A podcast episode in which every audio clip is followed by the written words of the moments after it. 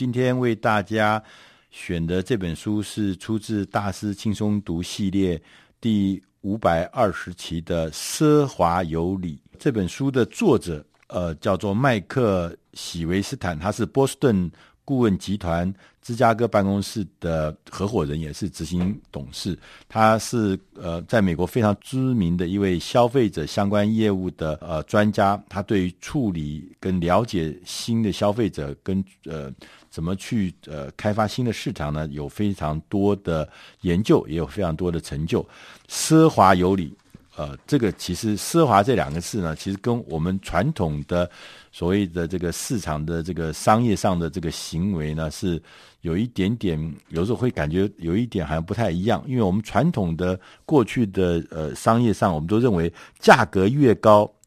产品的价格越高，销量就会越少。呃，所以说呢，我们企业呢必须要呃怎么样去做那个价格便宜的东西，这个量才会大。可是现在，由于呃，我们在整个消费市场中有一个新的呃势力，一个新的消费的趋势。这个新的消费趋势呢，来自于中产阶级。那他们呢，愿意支付更多的金钱，换取更高品质的产品或是服务。那这一股所谓的新的奢华消费的势力呢，已经在市场上打造了一个领先群伦的新的市场地位，它可以变成现在市场上的消费的整个的领头羊。那在这个所谓新的消费奢华的消费势力呢，它主要是来自这几年呢，这所谓的中产阶级。这中产阶级他们有些特征，譬如说他们大部分都受过比较好的教育，他们有还不错而且稳定的收入，他们呢。对于体验有一些低调的奢华、有质感的产品，但这个产品呢是量产的，就是说产量很大的。他们有强烈情感上的需求跟认同，他们愿意花比较高的价钱取得最好的服务跟最高的品质的产品。那这个。趋势呢，已经变成一个全世界的趋势。它不止在美国独有，在欧洲，在很多很多的开发中国家也都有。日本，那，甚至我觉得在台湾也可以看到这股新的消费的新的趋势。那根据作者的估计，在二零一八年的时候。大概这个所谓的新的奢华消费势力，可以达到美金两兆美元，一年有两兆美元的规模。两兆的意思就是两万亿美金的这个规模，这意思就是很大很大的意思。那所以这本书呢，它也特别在后面也讲到说，这些新奢华主义的这个产品跟服务，虽然这个都比较贵，定价并不便宜，但是呢，深受这些新的这个消费者的喜爱。他们带来的这个幸福的感受是比较强的，这个产品的技术的质量也比较高，所以说它变成一个新的企业的获利跟成长的来源。那在新奢华主义出现的呃这个章节里面呢，他也特别提到了几个有意思的事情。他说，呃，新奢华主义的这些呃赢家，就是说这个。这个供应商啊，这个厂商，他们呢有效的拔出了这个传统的领先者，就是说，在过去的很多领域里面都有这个所谓的呃做的很好的、卖的很好的、这销售的这个领先者，但是在新社会主义里面呢。这些传统的领先者如果没有追随这个脚步的话，通常会遭遇到很大的挑战，甚至会被这个新奢华主义的这些兴起的这些呃商店呢，或者服务呢，或者是厂商被它超越。那而且甚至哦，刚他特别讲说，因为以前我们过去买这个所谓奢华品，都是只有少数的人买，是很贵很贵的东西。但现在呢，情况已经改变了。他说有。三种不同形式的新奢华商品呢，是广为人知的。他说，第一个，第一个，他说就是现成的超优质的商品。他意思是说什么？那时候那些在原来就在他所属的产品类别中呢，是最高价位的一些啊，被定在最高价位的低价品。这些产品本身呢，呃，是在一个很就是在那个昂贵市场，但它是最便宜的。那这些对这些呃新的消费者来讲呢，这些是他们愿意接受的。也意思就是说，我们在高档的商品里面，譬如说我们在呃我们讲说卖这个皮包的，卖皮包各式名牌皮包里面，但它是呢最便宜的那一种，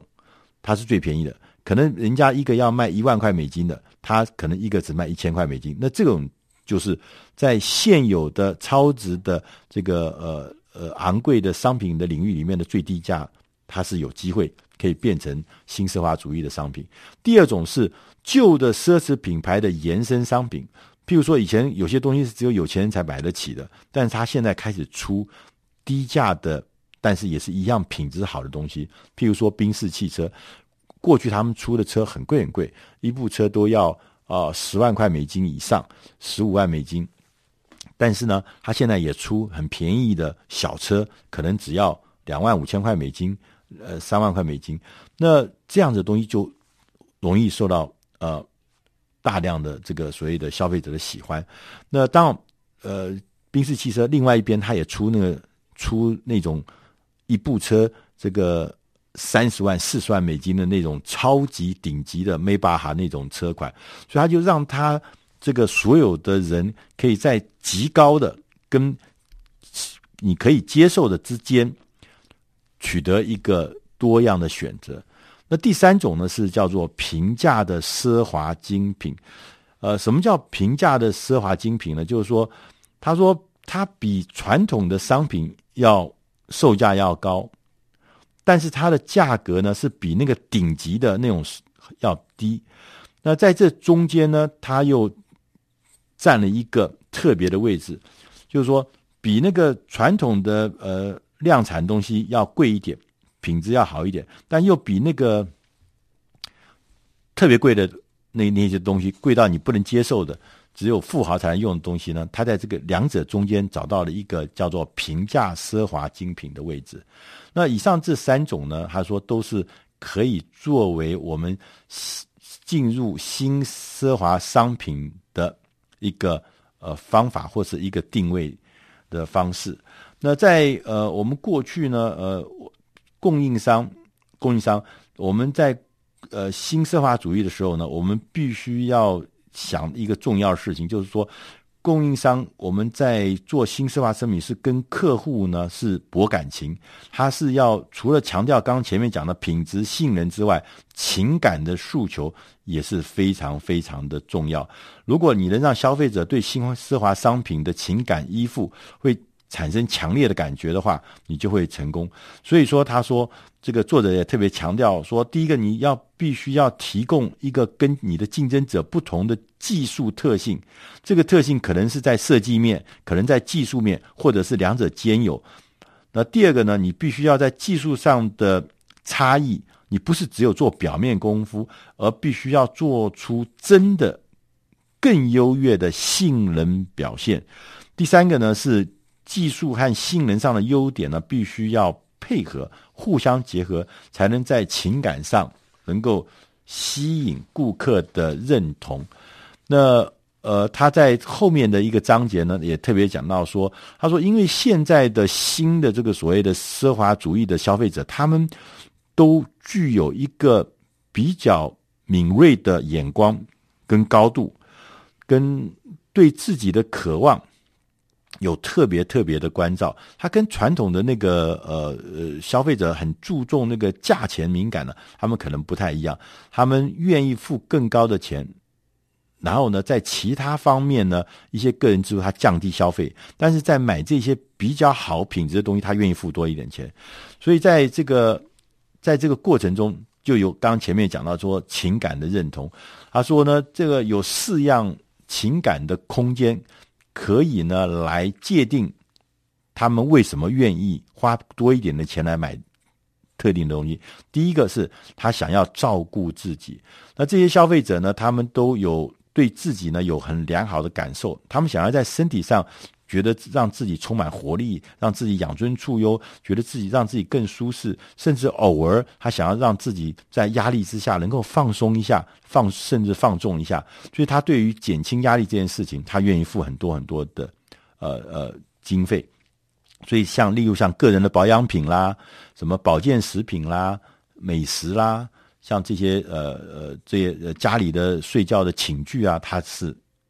因为照顾自己，他愿意。那第二个他说产生连结，他说这些消费者呢，呃，通常呢会为了事业而晚婚，所以他们很多人是单身的，他们觉得自己呢为了让自己觉得。保有那个吸引力，甚至要让自己保有一个那种归属感，所以呢，他们愿意呢买一些呃比较呃新社会主义的服饰，或者到外面去一些比较昂贵的餐厅，然后呢，他愿意呃买这个比较昂贵的这个丰富的呃多功能的这种家庭续艳设备，就是他希望能跟某些人做一些连接。第三个呢是满足探索，这些人呢，他们很渴望冒险。他们希望能够丰富他们自己的人生，提供一个崭新的经验来从事一些跟冒险感觉的事物，所以他们会买一些高单价的旅游商品，他们会买汽车，他们会买一个比较好的运动装备，他们会买比较好的电脑跟比较好的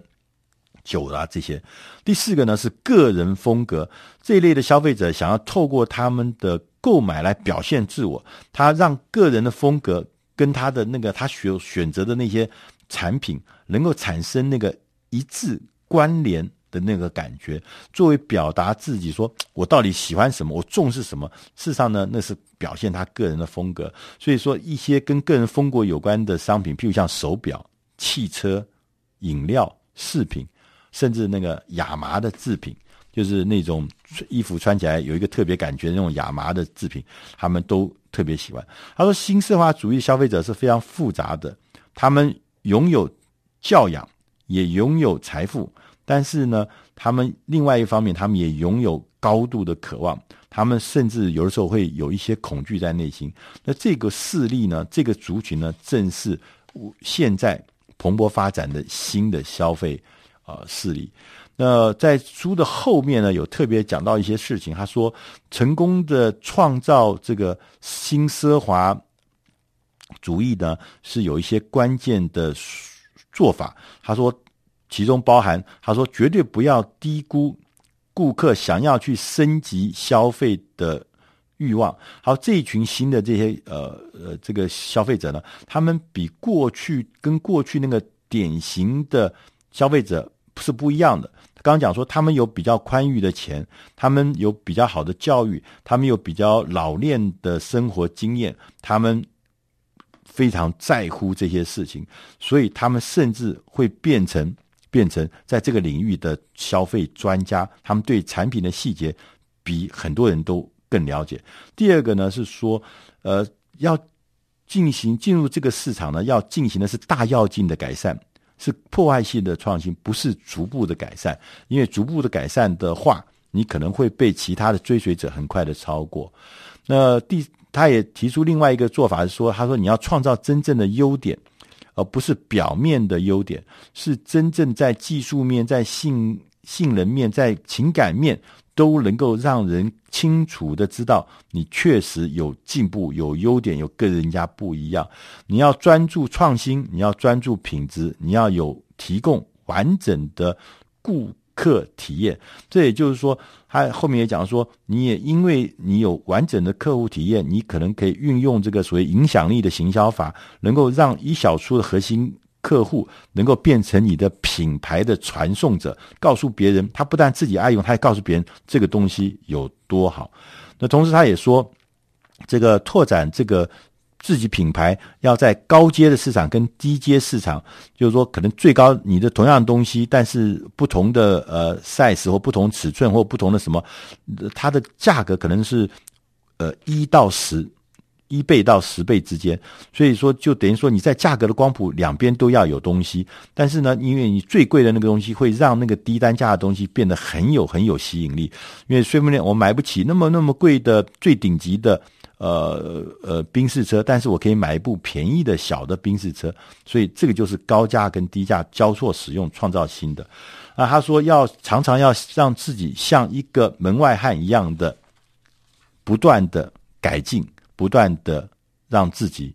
啊、能够呃不断的、不断的，好像像刚刚进入这市场一样，不要被过去的所有传统的想法所束缚住。他说，未来，未来在不管是在美国，不管在欧洲，在全世界，这个新奢华主义已经。开始全世界蔓延，然后这个也渐渐到达亚洲世界。日本是最早的，然后接着台湾、香港、新加坡、中国大陆都已经看到这股新的浪潮来。那这个浪潮原因很多。呃，如果你要有更仔细、更呃的话，你欢迎大家来看这本书，叫《奢华有礼》，是出自《大师轻松读》第五百二十期，《奢华有礼》，希望你能喜欢。